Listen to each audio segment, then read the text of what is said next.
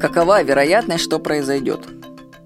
По телевизору увидел передачу, в которой спорили, нужно ли разрешать свободную продажу оружия в России. И логика у телевизионщиков была изощренная. Они приурочили этот вопрос как раз к массовому расстрелу детей в США. Ведь после, ведь после этого события продажи оружия в США как раз выросли. И больше всего в этой передаче меня озадачила логика спорящих людей. Ведь вроде бы умные люди, допускают фундаментальные ошибки в мышлении. Значит, один утверждает, что оружие необходимо для самозащиты в тот момент, когда грабитель заберется к нему в дом. Другой выступает против и приводит пример массовых расстрелов в том же США. Они спорят, кричат и не понимают, что каждый из них прав-то на самом деле. Вот представьте, разрешили в России продажу оружия, и вы купили себе пистолет. И на вас напали, а вы с помощью пистолета защитились, спасли себе жизнь. Потом вас спросят, хороший был закон, что разрешили продажу оружия? Да, несомненно, скажете вы. Будете ли вы защищать этот закон? Да, конечно. Другой пример. В школу, где учатся ваши дети, пришел придурок и расстрелял их. Ужасно? Хороший ли был закон, спросят вас? Нет. Ответите вы, будете требовать запрета продажи оружия? Да, ведь случилась трагедия. И еще третий вариант возможен. Разрешили продажу оружия в стране, но для вас лично ничего не изменилось. И вы даже, собственно, не узнали об этом. Есть три разных события. В результате того, разрешили продажу оружия в стране. Вот.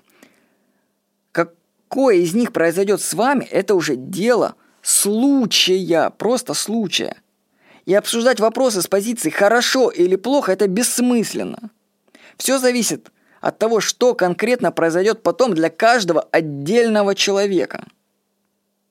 Такие вопросы, как разрешение продажи оружия, необходимо рассматривать в терминах вероятностей. Нужно задать вопрос, увеличится или уменьшится вероятность сохранения жизни для среднего человека при разрешении продажи оружия. Вы слышали, чтобы кто-нибудь на дебатах сказал такое слово, как «вероятность»? Вообще люди такого слова не знают. Я думаю, по телевидению такие слова говорить не надо, потому что их смотрят слишком приземленные люди. А ведь в нашем мире все на вероятности и завязано. Сама структура Вселенной подчиняется вероятностным законам. Посмотрите квантовую физику. Но обычный человек, он не может думать в терминах вероятностей. Он может только рисовать картинки в голове и их бояться. Ой, я боюсь как. То есть э, представить, как грабитель вламывается к тебе в дом, а ты в него стреляешь, это может любой представить такое. И когда он представил себе такую картинку, он теперь может на каждом углу кричать, а давайте разрешим продажу оружия, оно спасет мне жизнь. А о том, что то же самое оружие у тебя дома может быть использовано против тебя, мало кто подумает. Кстати, большинство людей, согласно исследованиям, в момент опасности не могут применять средства самообороны, в которых, которые у них есть. Например, если они носят газовый баллончик, они не могут им воспользоваться.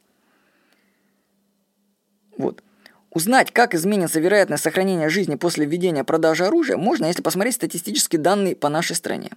Пока, потому что я слышал и видел, данные говорят о том, что где больше оружия у населения, там больше убийств – Таким образом, на момент написания этого текста вероятность угрозы для среднего человека вырастет после того, как разрешат продажу оружия. Понимаете, стопроцентную выгоду от всего этого получат только продавцы оружия. Уловили. Кому это выгодно, вот точно есть категория людей, кому выгодно это по-любому. А для нас остальных дело случая. Рассуждать в терминах хорошо или плохо, добро или зло некорректно. Это вообще ошибка нашего языка, что у нас такие слова есть. Мир то есть у нас слова, они полярные. Хорошо, плохо, добро или зло. Плюс-минус.